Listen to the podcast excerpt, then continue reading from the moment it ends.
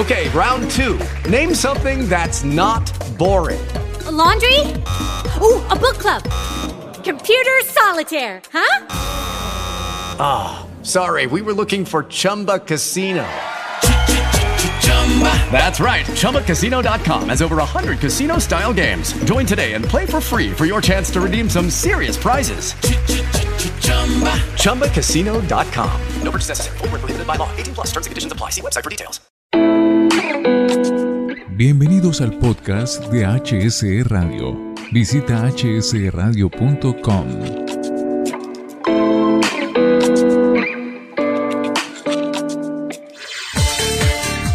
Estamos de vuelta en Asegura tu mente a través de hsradio.com.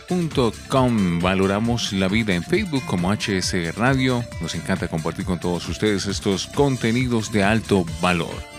Les saludamos en los contenidos Andrea Costa, Daniel Alfonso. Yo soy Pedro Andrés Algarra y por supuesto con nosotros la doctora Adriana Rojas, psicóloga con estudios en psicología clínica que amablemente ha aceptado esta invitación a ser parte de este programa. Adriana, qué bueno tenerla por acá de vuelta para darle continuidad a este tema que veníamos tratando de consumo responsable de sustancias psicoactivas. Un afectuoso saludo para toda la audiencia que está pues muy comprometida con el tema de su salud mental. Em, también quiero felicitar a la emisora por abrir este espacio que es tan necesario teniendo en cuenta pues las estadísticas nacionales y mundiales donde se identifica que se ha incrementado el diagnóstico de trastornos de salud mental en la población. Y pues vamos a darle continuidad al capítulo pasado donde aclaramos qué son las sustancias psicoactivas y donde hablamos acerca que existen diferentes tipos de sustancias que independientemente de que sean legales o ilegales están generando una afectación a nivel fisiológico, emocional, psicológico, familiar, laboral, académico y social. Por eso vamos a saludar a nuestro invitado, a Wilson Acosta, director de la Fundación Tiempos de Restauración, preventólogo en adicciones. Wilson, qué bueno volverlo a tener por acá en HS Radio. Hola Pedro, cordialísimo saludo. Qué bueno estar una vez más en este nuevo espacio radial con este tema tan relevante para la comunidad y qué bueno también poder compartir espacio con la doctora Adriana. Bueno, Wilson, usted en el primer episodio nos dejó bastante inquietos con todo lo que nos enseñó eh, nos abrió mucho los ojos al respecto y esperamos que estos contenidos de alto valor pues sigan teniendo gran acogida en esta audiencia y que sea un contenido que se pueda transmitir en aras de, seguir contribuyendo en la prevención y en el manejo responsable de las sustancias psicoactivas. Sí, ese es el propósito de, llegar a estas comunidades, sobre todo a través de las ondas gercianas y a través de las redes masivas de información y comunicación que en la actualidad se nos permite y, documentar. Alguien dijo que desconocer una verdad nos hace esclavos de una mentira. Y aquí se trata es de contar la verdad acerca de las drogas y de las adicciones para que las familias, la comunidad, los adolescentes, los niños, los jóvenes no sean confundidos con las mentiras y resulten inmersos en consumos problemáticos. Así es. Bueno, como lo dice Wilson, y si empezamos a hacer como una revisión pensemos que cada una de estas sustancias, sea legal o ilegal, nos la han vendido como una vía de escape, diversión, alegría, reunión, recreación y muchos, muchos momentos y muchos verbos como de alguna manera positivos. Pero cuando vamos a ver la realidad sobre el consumo de sustancias psicoactivas, pues vemos todos los efectos que tiene. Desde luego.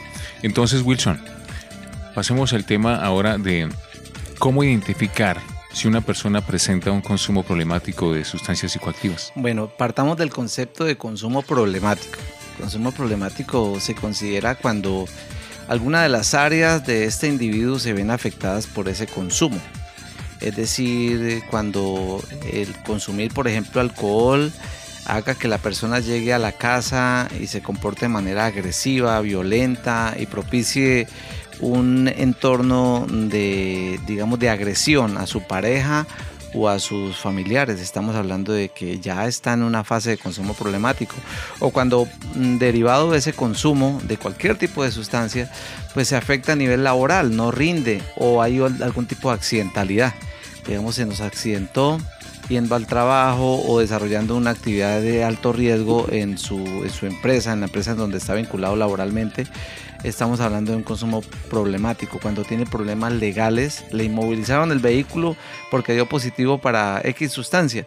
Estamos hablando de un consumo problemático. O cuando la salud de la persona también se ve afectada, estamos hablando de un consumo problemático. Entonces, cuando una persona eh, consume sustancias, está en esta fase, pues eh, hay, digamos, algunas evidencias, algunos signos y algunos síntomas que, lo manifiestan. Estos pueden ser a nivel comportamental, pero también a nivel corporal, a nivel físico. ¿sí?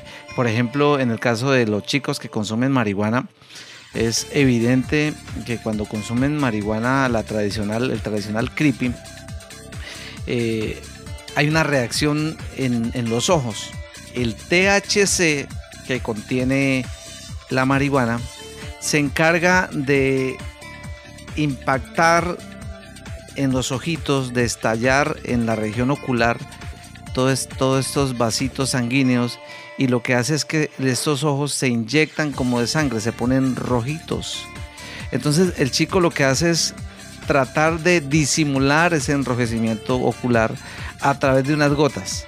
Cuando usted vea que están consiguiendo gotas que tienen enrojecimiento y los papás les preguntan, ve, ¿y por qué ahora te la pasas con los ojos así como irritados? Y entonces el chico dice, no, lo que pasa es que en la bicicleta, andando en la bicicleta, me caen mugrecitos en los ojos. Padre de familia, mucho cuidado con eso. Cuando los ojos se ponen chiquiticos, la marihuana hace que los, digamos, que las pupilas se contraigan, ¿sí? Contrario a la cocaína, que se dilaten. Son dos escenarios diferentes. Entonces, físicamente hay unas reacciones completamente distintas, ¿sí? Pero también a nivel comportamental, las personas empiezan a aislar, empiezan a rendir menos, empiezan a tener comportamientos más agresivos.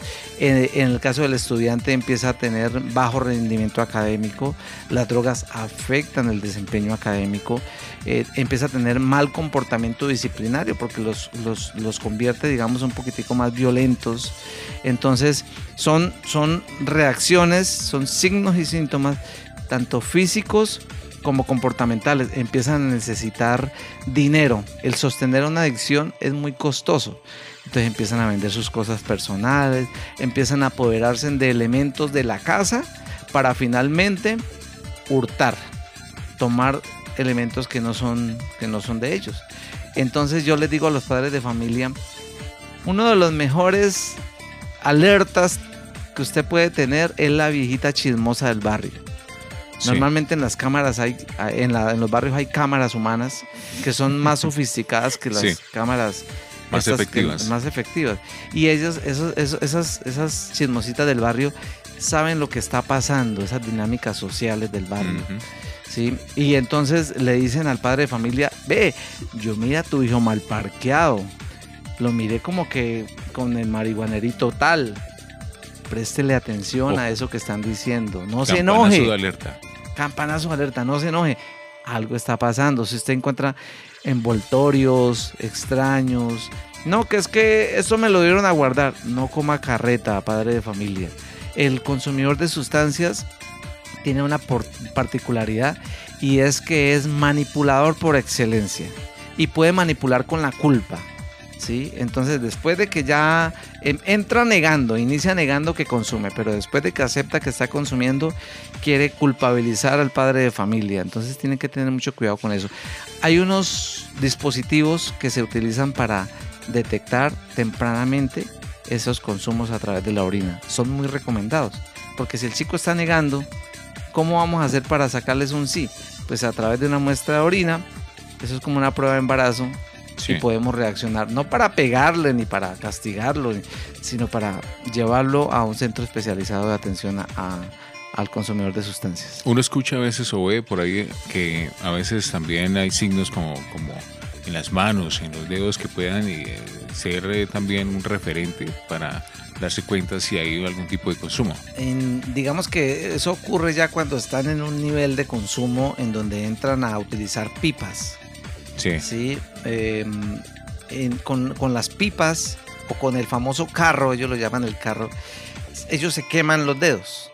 Entonces empieza, digamos, se, se puede evidenciar. Eso es ya cuando consumen regularmente bazuco. Sí. Sí, el consumidor de marihuana trata por todos los medios de, que no pasen ninguna de esas situaciones. Ahora, hay que tener en cuenta que están utilizando en estos momentos unos dispositivos electrónicos, ¿sí? que eh, lo llaman los vapes o los vapeadores. Esos vapeadores, ahí en esos vapeadores pueden echar derivados de la nicotina con olores y sabores diferentes, pero también derivados del cannabis, del THC. Entonces nunca vamos a poder a través de los dedos establecer que hay consumo tengamos también en cuenta, Pedro, que algunas sustancias ni siquiera son fumadas. Hay, hay unos microcartoncitos que son los trips que se colocan en los lagrimales o en las papilas gustativas y que no hay ningún olor, ningún sabor, no hay nada. Y son sustancias alucinógenas del sistema nervioso central, muy riesgosas para el que la consuma. Entonces, también les puede dar mucha hambre.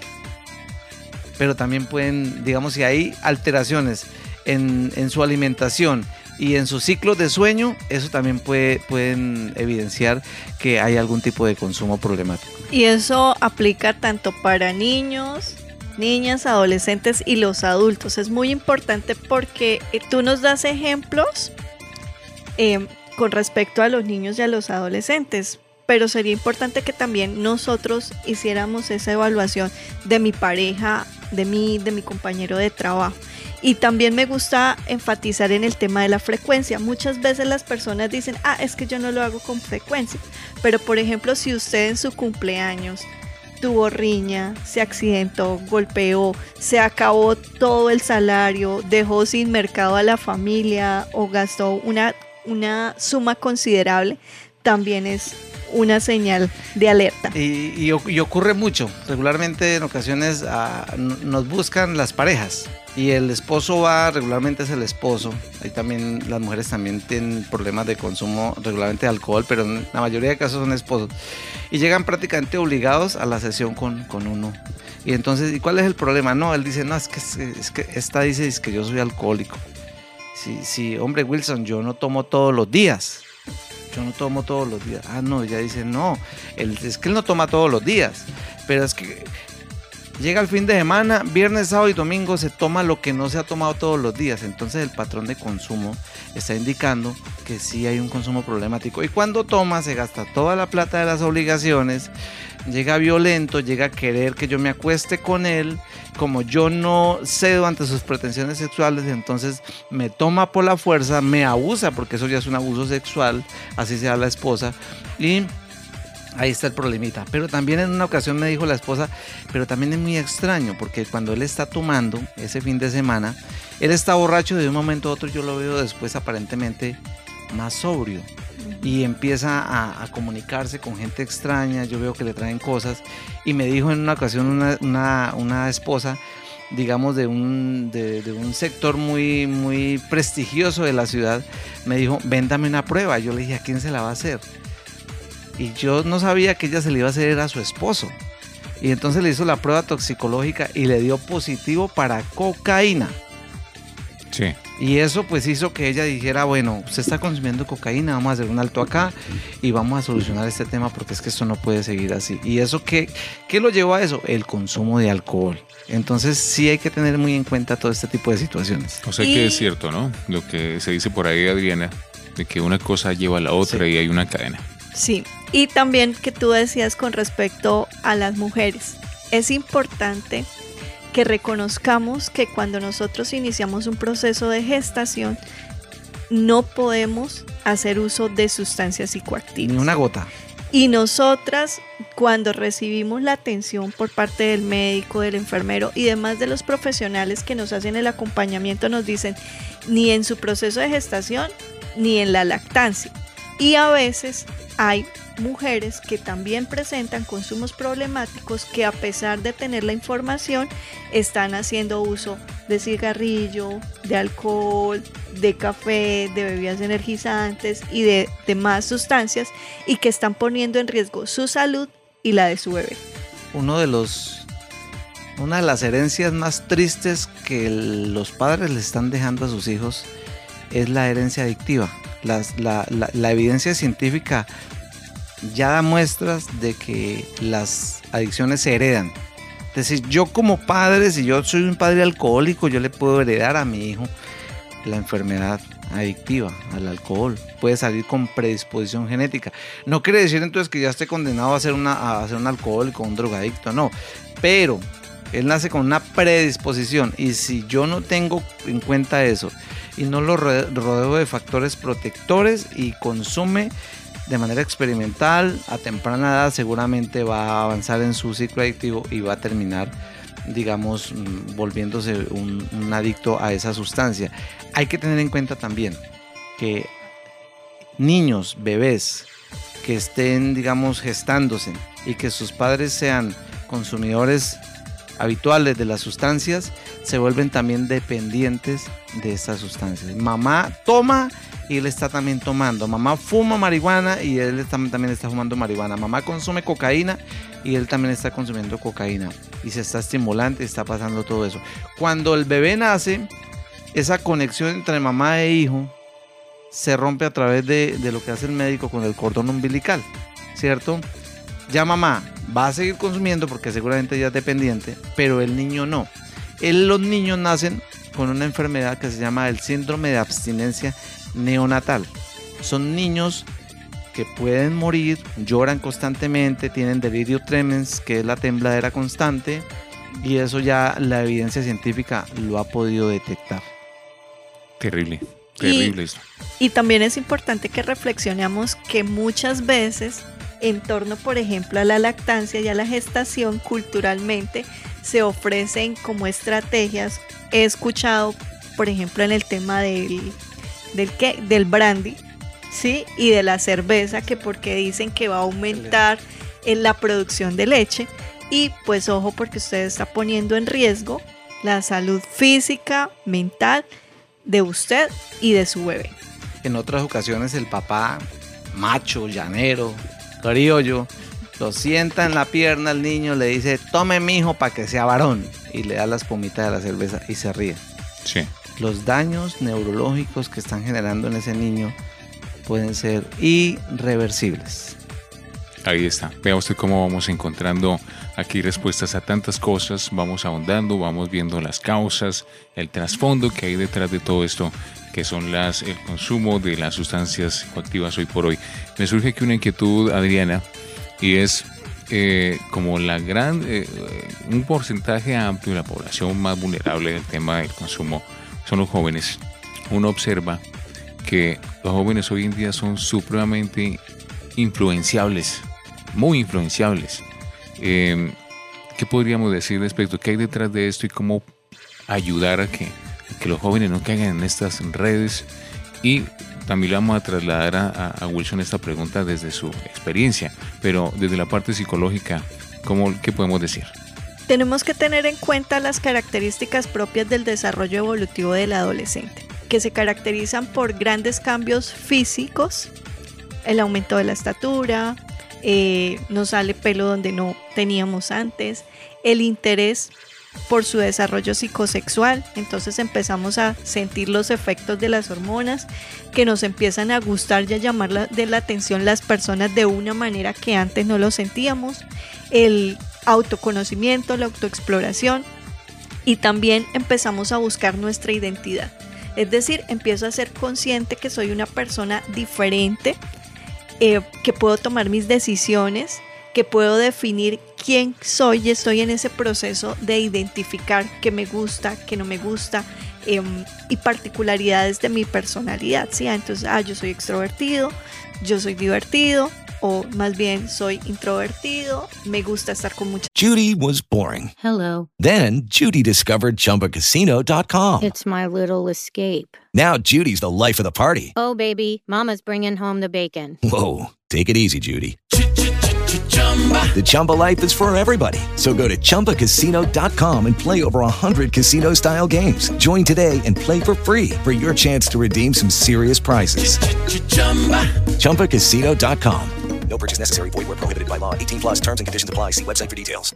Hello, it is Ryan, and I was on a flight the other day playing one of my favorite social spin slot games on chumbacasino.com. I looked over the person sitting next to me, and you know what they were doing?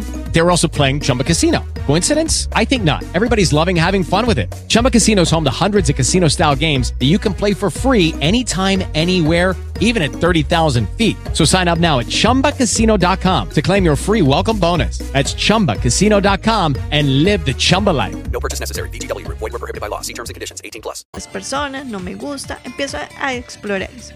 Y en esa búsqueda empiezo a identificar modelos, patrones, por eso nosotros hablamos de la importancia del ejemplo de las principales personas que están al lado de este niño y este adolescente, pero especial en el tema de la adolescencia.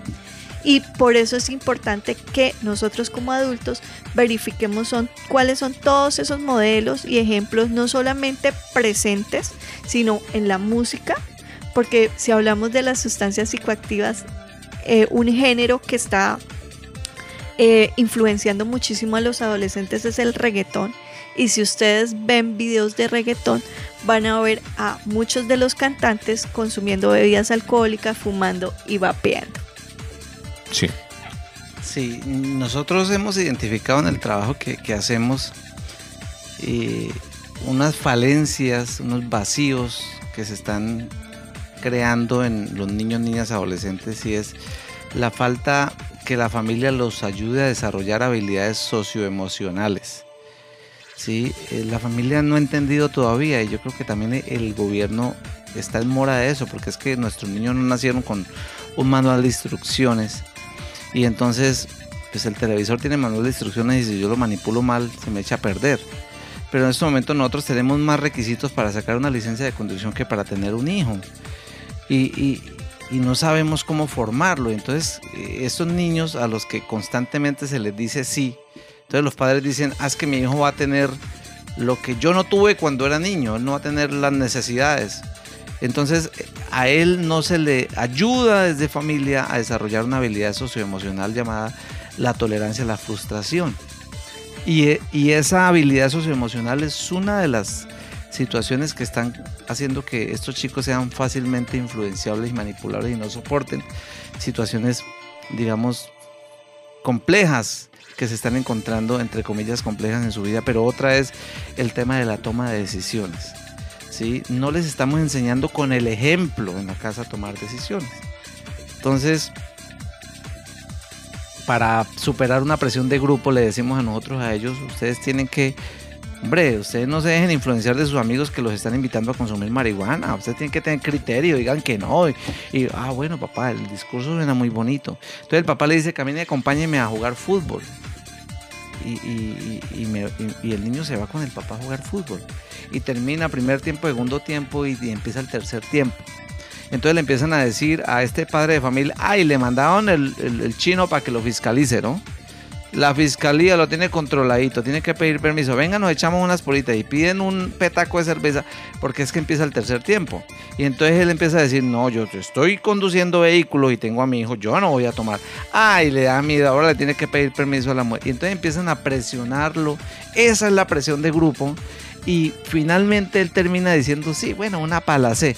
El niño está viendo que su papá habla muy bonito, pero que no es coherente.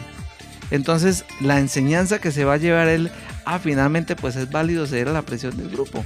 Entonces, yo creo que es muy importante que les podamos enseñar a, nuestros hijos, además de darles zapatillas, celulares y todas las comodidades económicas que creamos que le podemos dar, digámosle que no de vez en cuando, ayudémoslos a que desarrollen eso, a que tomen buenas decisiones, a que superen la presión del grupo, pero con el ejemplo que podamos infundir desde nuestro comportamiento. Y también ahí dentro de esas habilidades está el tema de inteligencia emocional.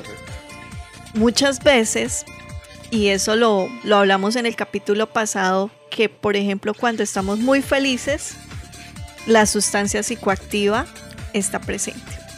Y cuando estamos muy tristes, también.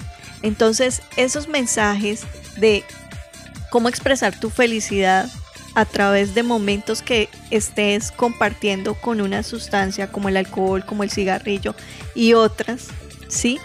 Y también la tristeza, por ejemplo, pensemos en los funerales. Luego de un funeral, ¿qué se hace? Ir a un sitio que se llama generalmente la última lágrima, donde las personas eh, terminan consumiendo alcohol generalmente y también la expresión y el mensaje que nos muestran los padres de cómo se expresan las emociones. Sí, muchas veces, y especialmente en los caballeros, y esto se ha relacionado con el tema del suicidio, y es que ah, eh, culturalmente y en casa a mí no me muestran que tengo derecho y que soy un ser humano que puede sentirse triste y que parte de manifestar esa tristeza es a través del llanto. Y muchas veces socialmente eh, los caballeros no encuentran otra herramienta más que manifestar su tristeza es a través del alcohol y es más socialmente aceptado cuando un hombre bajo los efectos del alcohol está llorando.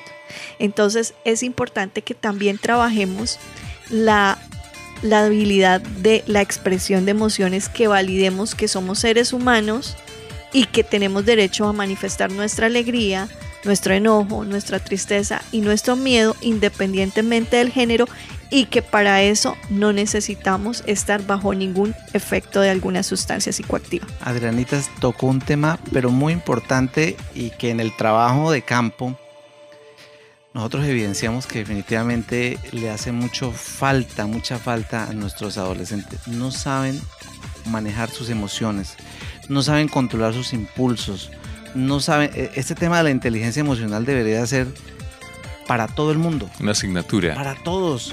Porque es que ahí es donde está, digamos, los principios de, convivencia. Hay un principio que es el, en, inteligencia emocional que se llama el principio 90-10. A mí me gusta mucho enseñarlo. Y es que del 100% de lo que nos pasa en la vida, el 10% era inevitable. Inevitable. Se me pinchó el carro, eh, me robaron, ah, inevitable, me iba, llovió, inevitable. Y el otro 90% es el resultado de mi reacción de ese 10% y eso tiene que ver con, con mis emociones, de saber manejar mis emociones, porque si a mí me cierran en un vehículo, ¿sí? Y yo me enojo y le digo unas palabras de grueso calibre y me bajo y el otro se baja también y me saco un machete yo saco una pistola, pues terminamos matándonos ahí. Era una estupidez que me hubieran cerrado, el 10%. Pero el resto, el 90%, se generó una tragedia por yo no saber reaccionar. Entonces, eso, y eso, digamos que si nosotros logramos entender eso, reduciríamos en, altos porcentajes el consumo de sustancias psicoactivas en esta población juvenil. Es un tema supremamente importante el que hemos puesto sobre la mesa en esta oportunidad con Wilson Acosta y con Adriana Rojas en esta eh, entrega de Asegura tu mente a través de hsradio.com. Adriana, viene algo muy importante aquí y es eh, tema de las estrategias, eh, las herramientas que podemos ofrecerles a todos nuestros oyentes para que las tengamos en cuenta y podamos seguir en esa tarea de prevenir. Algo muy importante y que lo manifestábamos en el capítulo pasado y es empezar a aprender y reconocer cuáles son los efectos de las sustancias psicoactivas, ya sean legales o ilegales, porque lo que podemos evidenciar es que las personas desconocen. Y no solamente lo que nos dice en general, sino si yo ya he tenido la posibilidad de consumirlo, revisar cómo me estoy comportando cuando tengo esta sustancia ¿sí? Y, y, escuchar lo que dicen las otras personas, porque a veces las personas van a una fiesta, se ponen eufóricas y pierden, tienen hasta lagunas y al otro día es que se enteran de todo lo que ocurrió. Entonces como que la primera tarea es, primero, si usted hace uso y consume alguna sustancia psicoactiva de adulto, revise primero, haga el ejercicio de conocer cuáles son los efectos que nos dice la teoría y revise cómo cuál es el efecto, cuál es la reacción, la afectación que está haciendo en su vida. Es importante que si alguien nos está diciendo a usted se le está yendo la mano, usted se está pasando, que busquemos ayuda profesional, busquemos atención médica, psicológica, ocasionalmente también necesitamos valoración por psiquiatría para identificar qué está pasando. No normalicemos esto. Así es, Wilson. ¿Qué, ¿Qué, más herramientas, qué más estrategias podemos ofrecerle a nuestros oyentes en esta oportunidad? Bueno, yo les daría cinco, cinco escalones, cinco pasitos para eh, intentar superar una adicción a drogas. Y es el primero, es reconocer que se consume. Eh, muchos están en negación y no quieren aceptar que, consumen. Pero no solamente eso, sino aceptar que ese consumo les está, les está generando problemas. Muchos reconocen que consumen, sí, yo fumo marihuana, sí, yo tomo, pero, pero no pasa nada, pero yo lo controlo, yo, pero yo paro cuando quiero. No es así, es reconocer que consumo, pero que adicional a eso, ese consumo me está generando problemas. Número tres, tengo que buscar ayuda. Tengo que buscar ayuda. Buscamos ayuda y buscamos, si yo tengo, si yo tengo un, un problema de infidelidad en la casa, la solución no es vender la nevera. Yo tengo que ir a donde el profesional. Yo tengo que buscar quién es que me, quién que me va a ayudar. Y ustedes pueden conseguir desde el modelo de salud pública a través de las EPS, ese, ese, esa atención integral que debería ser integral. A veces no está así, pero, pero bueno, eso está ahí. Pero el segundo y más recomendado es el, el de las entidades y profesionales de carácter privado. Entonces busque ayuda. Esa ayuda debería ser de los profesionales. Eh, coincido con lo que dice la doctora Adriana. Todo consumo problemático y de adicción debe tener una valoración, un diagnóstico psiquiátrico, sin decir que todo debe tener una intervención de psiquiatría. Pero sí tenemos que descartar una patología dual y tenemos que descartar una enfermedad mental de base y todo lo demás. Debe haber una, un, una intervención de, eh, del profesional especializado en psiquiatría. Eh, debe de tener un, también un, apoyo por parte de Dios, debe considerar a Dios en el asunto porque la fe ayuda muchísimo. Eh, y número tres, de la familia. Ojalá que esté la familia. Si no hay red de apoyo familiar, pues bueno, normalmente siempre hay alguien ahí rodeando, así sea un particular, ¿cierto? Número tres, número cuatro, tiene que dejarse ayudar sin condicionamientos. No, es que lo mío es lo mío no necesita internación. Es que yo, normalmente el, usuario, la persona que, el paciente, eh, cree, cree que él es un terapeuta o que él es un experto en el tema. Entonces él dice, no, yo me dejo ayudar, pero que vengan acá, o pero yo voy a un lugar, pero que no me internen. Y la familia también quiere jugar a ser terapeuta, entonces la familia dice, intérnemelo porque quiere solucionar un problema. No, no es lo que diga ni la familia ni el paciente, es lo que diga el especialista en un diagnóstico, sin condicionamiento. Yo a mi médico no le digo al que me va a hacer cirugía, venga doctor, usted me va a intervenir quirúrgicamente, ah bueno, entonces vaya a mi casa y me hace la operación en mi casa, porque es que yo no voy a ir a su consultorio, si me quiere, si usted me quiere intervenir, así está. No, yo no le puedo decir a él eso. Entonces yo tampoco le puedo decir ni al psicólogo, ni al terapeuta, ni al psiquiatra, ni al médico, ninguna de esas cosas. Si el médico, si el diagnóstico dice que mi intervención debe ser residencial, entonces es residencial, debe ser en una institución en donde yo me interne por un tiempo determinado. No voy a perder tiempo. No, al contrario, voy a ganar tiempo. ¿sí? Y número 5, debe considerar que si hay un diagnóstico de adicción, la adicción es una enfermedad crónica, cerebral crónica. Y las enfermedades crónicas son médicamente incurables. Es decir, el, el, abordaje va a ser para controlar, para tratar la enfermedad, pero no para curarla completamente. O sea que la persona debe tener bien claro eso. Terminó su programa ahí y debe vivir en función de, de, de cuidarse toda la vida. Es como la persona que sufre de diabetes. Si se va otra vez para la panadería a comer esponjado de guanábana con altos contenidos de azúcar, va a tener un coma diabético, va a recaer con el azúcar. Así pasa con el consumidor de sustancias. Sí, y ahí puedes continuar fortaleciendo factores protectores. Como tú lo decías, la familia, los amigos son fundamentales que continúe su proyecto de vida o lo reformule, porque muchas veces cuando una persona es adicta, muchas de sus prácticas estaban asociadas al consumo. Revisar que hay muchas formas de divertirnos, de compartir que no requieren hacer el uso de sustancias psicoactivas, como la práctica de deportes, eh, ser participante de actividades culturales, algo que he aprendido mucho en el tema de salud mental, y es que el arte se convierte en un excelente catalizador de nuestras emociones, de nuestros dolores, de nuestros sufrimientos y nos permite sanar. Y también pues tener en cuenta lo que decía Wilson y es que esto es un proceso del que podemos muy posiblemente tener recaídas y que por eso necesitamos eh, un trabajo muy intenso. Todo esto no es fácil porque lo que llevamos haciendo eh, mal durante 5 o 10 años, pues no lo vamos a poder remediar en, en, un mes o dos meses, porque a veces la familia se frustra un poco o el paciente se frustra un poco porque su proceso no está, no avanza tan rápido o las molestias, por ejemplo, después de yo estar 5 años eh, introduciendo a mi cuerpo ciertas sustancias, pues obviamente mi cuerpo va a tomarse un, un tiempo para ajustarse a no vivir con esa sustancia y muchas veces hay cosas que son irreversibles dependiendo de la sustancia que esté consumiendo.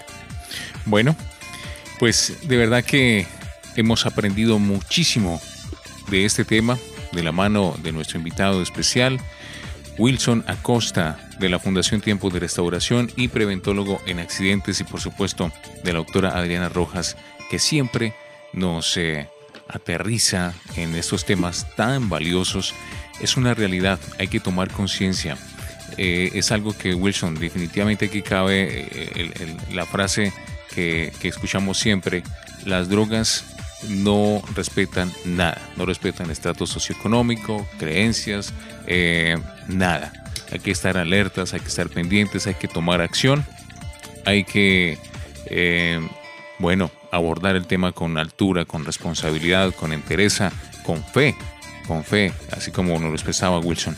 Wilson, de nuevo, mil gracias por aceptar esta invitación a HS Radio y de verdad que esperamos eh, tenerlo de nuevo por acá abordando otro tema referente a las sustancias psicoactivas. Bueno, muchísimas gracias por una vez más esta invitación y a los oyentes también espero volver a tener la posibilidad de compartir con ustedes este espacio radial en otros capítulos. Muchísimas gracias. Dios les bendiga. Recordemos, por favor, eh, dónde podemos encontrarlo.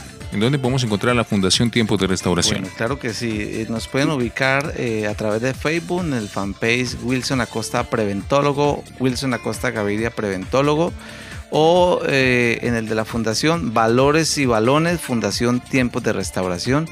Ahí nos pueden eh, escribir. Nosotros hacemos una serie de programas de prevención en comunidades muy vulnerables de niños a través del fútbol y de los valores. Muy bien. Adriana, muchísimas gracias de nuevo y seguimos en esa tarea de entregar eh, todo lo que sea necesario a nuestros oyentes en materia de salud mental. Felicito a la audiencia que estuvo conectada el día de hoy en este programa porque este es un regalo para ustedes, para la familia. Toda la información está llevada a la acción. Entonces esperamos que después de este episodio nos sentemos un momento a reflexionar acerca de cuál es nuestra relación con las sustancias psicoactivas, qué estamos haciendo por esas personas que de pronto identificamos que están en riesgo y por los niños, niñas y adolescentes, que es una población que en este momento es muy vulnerable a esta problemática. Recordemos las redes sociales porque nos han estado preguntando mucho de la doctora Adriana Rojas. Bueno, el, mi canal de YouTube, Psicoinquietos, en Instagram, arroba Psicoinquietos y en Facebook, Adriana Rojas Psicóloga. Dirección de contenidos, Daniel Alfonso, Andrea Costa, yo soy Pedro Andrés Algar en la presentación y conducción de Asegura tu mente a través de hsradio.com. Valoramos la vida. Sigan con nosotros. Dios los bendiga. Este es un podcast de HS Radio. Visita hsradio.com.